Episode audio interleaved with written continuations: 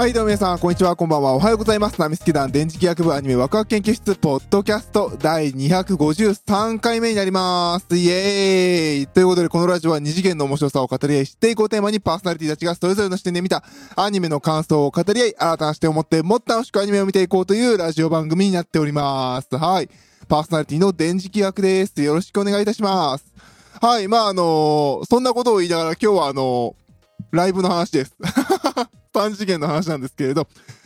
えっ、と、まあ、もともとね、もともとこの話はこの日今日収録しようとしてたので、あの、決してね、決してあの、アニメを見るのがあまりはかどってないというわけではないんですよ。はい。言えば言うほど嘘くさくなるから言いませんけど。はい、ということでね、えー、本日5月8日、えー、西ヶ崎学園スクールアイドル同好会の、えー、スタートライブ、スクールアイドルフェスティバル、夢の始まりが、えー行われました。いやー、はい、えー今日デイ1でね、今日デイ1の感想を喋ろうかなと思ってます。えーこの収録のほんの10分か20分前に終わりました。はい、テンション高いです。えーっと、はい、コロナ禍でね、えー、なんとか、えー開催にこぎつけたこのライブですけれど、私、デイ1、えー現地チケット当選しておりましたけれども、はい、えー払い戻ししました。ごめんなさい。あの、なのであの、ライブの、えー配信ライブの方で見させていただきました。いや、あの、ちょっとね、申し訳、あの、のいや、あの、本当開催されている方々には本当申し訳ないですし、あの、別に行った方々をね、こう、揶揄するわけではないんですけれども、いや、今行くの怖えだろうということでね、あの払い戻しました。ちょっとね、あの、来週ちょっと私仕事関係ちょっと重要なのがあって、さすがにちょっと、その、重要な仕事があるの分かってんのに、行くのもなっていうのもあってね。あの、結局、ま、ぶっちゃけ、あの、払い戻し期間ギリギリまで行く気だったんですよ。で、若干の、払い戻しやってること知らないっていうのもあってね。で、まあ、結局、えー、やべえなということで、えー、配信でね、方で、えー、見させていただきました。いやー、いいライブだった。いいライブでしたね。あの、これ聞いていて、ライブを行った方とか、配信見た方なら分かっていただけると思う。いいライブだった。よかったよ。なんか、なんでしょうね。予定調和感もないし、なんか、うん、よかったなっていう、いいライブだったなっていう感じでしたね。うん、今回はね、あの、虹ヶ崎学園、ラブライブのこの虹ヶ崎学園って2種類の顔があるんですよね。もともとスタートがあの、スクールアイドルフェスティバルっていうゲームを売るためのオリジナルの学園だったんですよ。で、あの、このラジオで何度も言ってるんですけども、いわゆる文献みたいな扱いなんですね。あの、なんていうのかな。あのー、なんていうの、あの、麻雀の先で言うところの、あちが編ぐらいの感じなんですよ。いや、あちが編は正当だな。あのー、死の灰ぐらいの感じなんですよね。まあ、あるじゃないですか。あの、正当王道ルートのこう、シリーズと、なんか一つ派生で生まれましたみたいなの、その派生の方なんですよ。いやーでもね、で、まあ、あの、その派生の方が頑張ってアニメ化までこぎつけて、で、ライブやるんですけど、そのゲームを売るためのライブと、アニメを売るためのライブがあるんですよね。で、今回はアニメを売る方のライブになっていて、で、あの、主体がね、あの、昨年なんとかこぎつけた、えーアニメ化の、えーそれを謎、それをテーマとしたライブになってました。で、えー冒頭と、えー最後の方かな？にだけ、その、アニメシリーズの最初と最後の重要な回のお話が入ってるという、えー形で、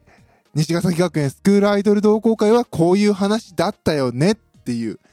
えー流れになっていてすごく良かったですね。やっぱり鉄頭鉄尾、ゆうちゃんと、あの、今回ね、あの、アニメで新キャラになったゆうちゃんと歩夢の物語だったんだとね。ゆうと歩夢の物語だったんだと。あなたと歩む物語だったんだっていうところがよくできていて、あー、やっぱそういう物語だったんだよな。この二人がセットになってね、あなたと歩むという形になってるアニメだったんだなっていうのが、えー表現されている素晴らしい、えーライブだったんじゃないかなと思います。で、アニメになぞらえて、ちゃんとあの、このライブの、あのー一番最初のスタートの曲は、アニメのオープニング曲。で、えーアニメの、あの、冒頭のオープニングで踊ってる、唯一ですよね。あの、そのアニメ内では唯一の、まあ、他にもちょっとあるんですけど、共通の衣装でね、えー揃って出てくるというね、虹色パッションから始まって、で、アニメで、その二人が最初のに、スクールアイドルと、歩むというが最初にスクールアイドルに出会う、えー、せつなちゃんのチェイスから始まってね。で、その、えー、アニメのストーリーでずーっとその各キャラのね、10人の各キャラのお当番会で出たその各キャラの歌をね、みんながダーッと、えー、歌い繋いでいく。で、その曲を聴けばこんな話があったよねってみんなが思い出せるように、えー、うまく作られているところが見事だったかなっていうところでしたね。で、えー、最後ね、えー、ラブライブ史上大問題のね、あのヒロインが主人公を押し倒すっていうね えー、シーンをやって、歩むというの関係であなたの、えが歩む物語をね、こうなっていくよって。で、まあ、夢がここから始まるようで、ネオスカイ、ネオマップになって終わるという、えー、今一区切りつけるという、えー、お話で、構成でね、良かったなーっていう感じですね。で、まあ、MC があって、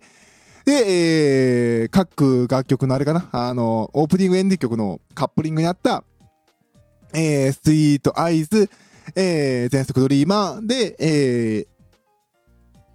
アニメの前に発売されたね、あの、まあ、カップリング曲集3曲ですね、夢色ハーモニーをやって、一旦幕を下ろして、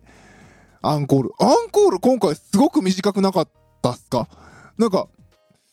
ほんとね、あのー、配信で見てる側からすれば、ファーっと暗転して、で、まあ今回、まあ今回ほら、声出せないっていうのもあって、拍手とかじゃないですか。で、拍手永遠するわけにもいかないなっていう配慮があったと思うんですよ。で、暗転して、で、少し、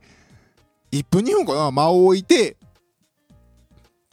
で、まあ、ラブライブ恒例の幕開のアニメが始まってね。で、今回のライブに向けて各キャラがどういう思いで、どういうそれぞれ、あの、ラブライブのこの虹ヶ崎学園って、まあ見てる人はわかると思うんですけど、まあ見てない人に説明すると、まあ、なんていうんですかね、あの、まあ、ラブライブそんな知らねえよっていう人からするとなんかほら、みんなが一緒に歌われだろうっていう感じなんですけど、あの、そう、最初に言うべきでしたね。あの、虹ヶ崎学園ってそれぞれがソロなんですよね。ソロな、ソロで活動をするっていうのがテーマなので、まあ、それぞれ、まあ、一つのライブではあるけれど、一人しか立たないんですよ、曲ごとに。なので、それぞれが自分は、こういう思いで、こういうライブにしたいんだっていう思いをちゃんと一人ずつ言っていくっていう幕アニメになっていて、ああ、素晴らしかったなっていう。ああ、最初に言うべきでしたね。今回ネタバレありで喋っていくんで。もう押せよっていうね。ああ、いいアニメだったなっていう感じでした。でね、あのー、アニメがあって、で、そっからね、あのー、さっき言った無敵級ビリーバーがね、開幕早々アンコールで放たれて、で、えー、その後は全員曲でね、ときめきランナーズ、Love You My Friends、ネクス、ね、ネオマップ、ネオスカイネオマップをもう一回やって終わったという、えー、流れでした。まあね、あのー、瀬戸りとかはね、あの、細かいのはあの一生懸命メモってあげている方がツイッター上にいるので、あの、そちらを見ていただければなと思います。私もそれ見ながら今喋ってます。いやー、みんなちゃんとメモって偉いなと、毎度毎度思いながら、えー、参考にさせていただいております。はい。そうですね。あのー、やっぱり、すごく良かったなっていう感じです。あの、一番最初のね、虹ちゃんのライブ、えー、っと、お台場でやったライブは見てないんですけど、その後の、あの、本当のね、あの、ちゃんとした、あの、箱でのね、お披露目会である、なんだっけ、えー、校内アイドル、なんとかっていうイベント、一番最初のね、あの、アルバム応募して無料で当たるっていう2000人ぐらいの箱、品川でやったやつね。あれを一回見に行ってるから、あそこの2000人ぐらいでなんか、わたわたしながらやってたあの子たちが今メットライフドームでこの人数の前でやってるんだって見るだけでちょっとおっちゃん泣けてくるぐらいの感じでしたけど。いや、マジで。まあもちろんね、あの、機材とかスタッフさんのパワーとかもすごくかかっていて、あの、綺麗に聞こえるように調整されていたし、で、あの、や、演じ、演じてるね、役者さんたちの歌とかね、パフォーマンスもだいぶレベルが上がっていたので、なんかやっぱりこう、初期から追いかけてると、あー、成長したなーみたいなね。うん、そんな感じでしたね。特にあのー、大西あぐりちゃんのあの、ドリームウィズユーを最初見た時は、アグポーンみたいなね。なんか私の中ですごいテンション上がっちゃいましたね。アグ、最初のあの、トモリルのチェイスとかもトモリルはまあできるし、みたいな感じで。ただあの、今回トモリルがちょっとあの、体調の問題で一部演出をカットさせてもらいますという、まあ若干っていう書き方で本当に若干だったんですけれど、まあ一部いなかったので、なんか、ど、ど、どこが何がどう悪いんやろとか、すごい気になってしまったのが、その、まあもう結構元気や、みたいな感じでしたね。で、まああの、アグポンがね、すごい成長して、アグポーンみたいな、えー、そんな感じでした。でもあのー、そのアグポンだけじゃなくて、まあ他の全員、あの、それぞれ、キャラへのやっぱ造形とかね、考え方とか表現するものとか、それこそさっき言ったあの、その幕間のアニメにあったように、それぞれが自分のやる目標を持ってやってる感がすごかったですね。なんていうのかな、これまでのラブライブはやっぱこうチームでこうやっていくみたいなのがやっぱ強かったんですけど、そこの違いがやっぱ明確にすごく出てて、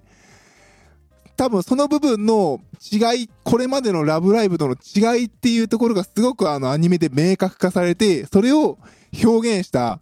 あのライブになっていたところがすごく良かったんじゃないかなっていう感じがしますね。で、あの、それまでのラブライブとかだと、やっぱこの曲、一曲一曲ごとに、こう、やっぱりこう、2曲やったらちょっと MC 挟んで、何曲やったら MC 挟んでみたいなのがあるんですけど、西ちゃんってさっき言ったようにソロなので、一人歌ったら吐けないんですよね。で、次、次、次、次ってこう、やっつぎ早にどんどんどんどんどんどんどんどん来るから、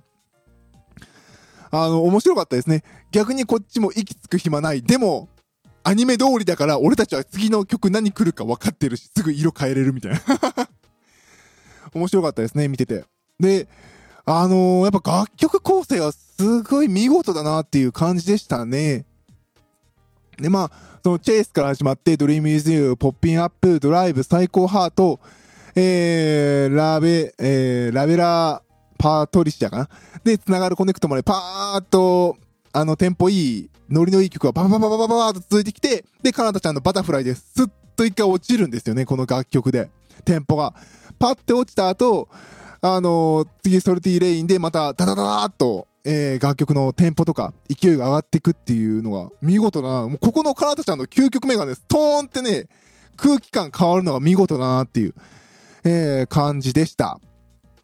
いやー、なんかね、やっぱりこう、ずーっと休みなく見れるんですよね。ずーっと見、見ててずっとテンション上がりっぱなしで、見事な曲構成だったなっていう感じでした。で、私たちが見たいもの、聴きたい曲が全部ここにあったっていう、えー、感じがしてね、素晴らしかったなっていうライブでしたね。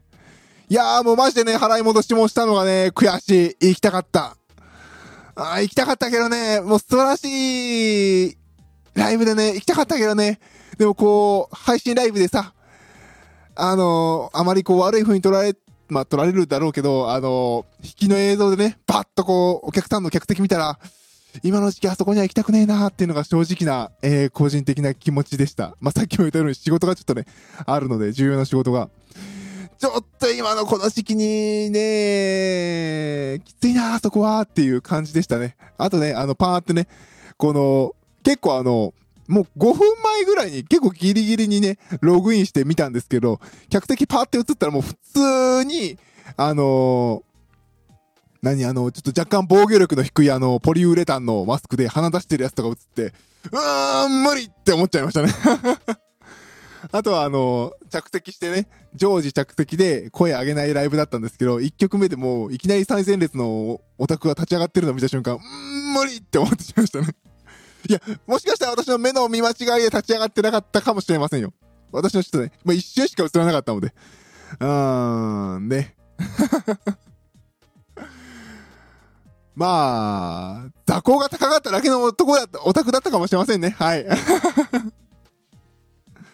まあ、おのおのでね、自分の身は守っていきましょう。ちょっとね、あいや、だからさ、この後で、あのー、西ちゃんがやってるラジオの登録あるんですよ。今月の24とか5だったかなこれも当たってるんですよ、私。どうしようみたいな。ちょっと怖いです。はい。まあ、そんな話はまあいいや。で、えー、まあね、まあまあまあ、仕方ないですね。あの、全員は、ね、お客さん全員を制御はできないからですね。あ、でもね、あのね、裏方で見えたスタッフがね、あのー、ポリウレタンっぽいあのー、マスクしてるのチラッと映ったんですよ。あれはね、そこ気抜くなら映らないようにしろよ感は若干ありましたね。はい。細かい話ですね。すみませんでした。もうどうしてもね、やっぱね、社会人になるとこう、お前それ会社としてどうなのかで見ちゃうのが良くないですね。はい。えー、ごめんなさい。えー、良くない話をしてしまいましたね。はい。まあね。で、おっと。ごめんなさい、今、手元に置いてるコップがこぼれそうになりました。はい。で、えー、まあ、ライブそうですね、一個一個見ていくと、まあさっき言ったようにアクポの成長とかすごかったですし、あの、あとはね、あのー、前から思ってたんですけど、あの、前田香織さん。えー、ナイスネイチャー役の、ナイスネイチャー役じゃない あの、大阪雫役の、前田香織さんとかはやっぱりライブで舞台に立った時の、なんでしょうね、この役者のオーラ感とか、やっぱこの人やっぱこの辺すげえなっていうのが相変わらずでしたね。見事。でした。で、久保田美優さんとかはね、なんかまあ、爆発踏んでる感がありますよね。やっぱ慣れてる感もあって、いいなっていう感じでしたけれど、今回ね、今回は、あのね、紀藤ちゃん、この絵、かなた役の紀藤ちゃん、すごい。やっぱね、声優さんのライブでも、やっぱりこう、なんでしょう。キャラがね、へそ出し衣装着ててもへそ出さないじゃないですか。へそとかお腹ね。今回ね、完全にキャラの衣装に合わせて、お腹出す衣装で、で、髪型もちゃんとね、ウェーブかけて、髪の色をかなたちゃんにしてきてるんですよ。もう、もう、一発目の虹色パッション見た瞬間、あれ、かなたちゃんの髪の色になってる。あれ、紀藤ちゃんって、も、あれ、髪こんな明るかったっけ？あれ？みたいな。ぐらい、えー、びっくりしましたね。完全に寄せてきてるの。もうマジで透明にな、見たら、完全にかなたちゃんですからね、あれ。マジっすか？みたいな。なんか、ああ、紀藤ちゃん、そこまでや、もうなんか、さすがだなっていう感じでしたね、紀藤ちゃんの役者魂というか、パワーというか、まあもちろんね、あのー、キャラの中にはピンク色の髪の毛のキャラもいるからピンク色にしてこいとは言えないんですけれど、でも、まあもちろんできる、できる、ね、髪色だったってのもあるんでしょうけれど、でもね、すごいなって思いました。うわ、すげえって思って。やってきたよっていう感じでしたね。で、本人もね、MC の時ね、美容院に行って、スマホのね、かなたちゃんの写真見せて、これにしてくださいって いやー、すごいっすわ。あれはね、すごかった。あの、マジであの、虹ちゃんアニメ見てて、今回なんかライブね、こんなコロナ禍だし、配信だし、まあいいかなってパスした人で、は、あのー、マジ見てほしい。ちょっと、これすごいよ。紀藤ちゃんの、なんかこの気合の入れ方。あもうほんとラブライブの流れ、流れだと、まあ、アクアはね、結構もう元からだいぶ役者に寄せてる感はありましたけど、やっぱりミューズの、あのー、内田、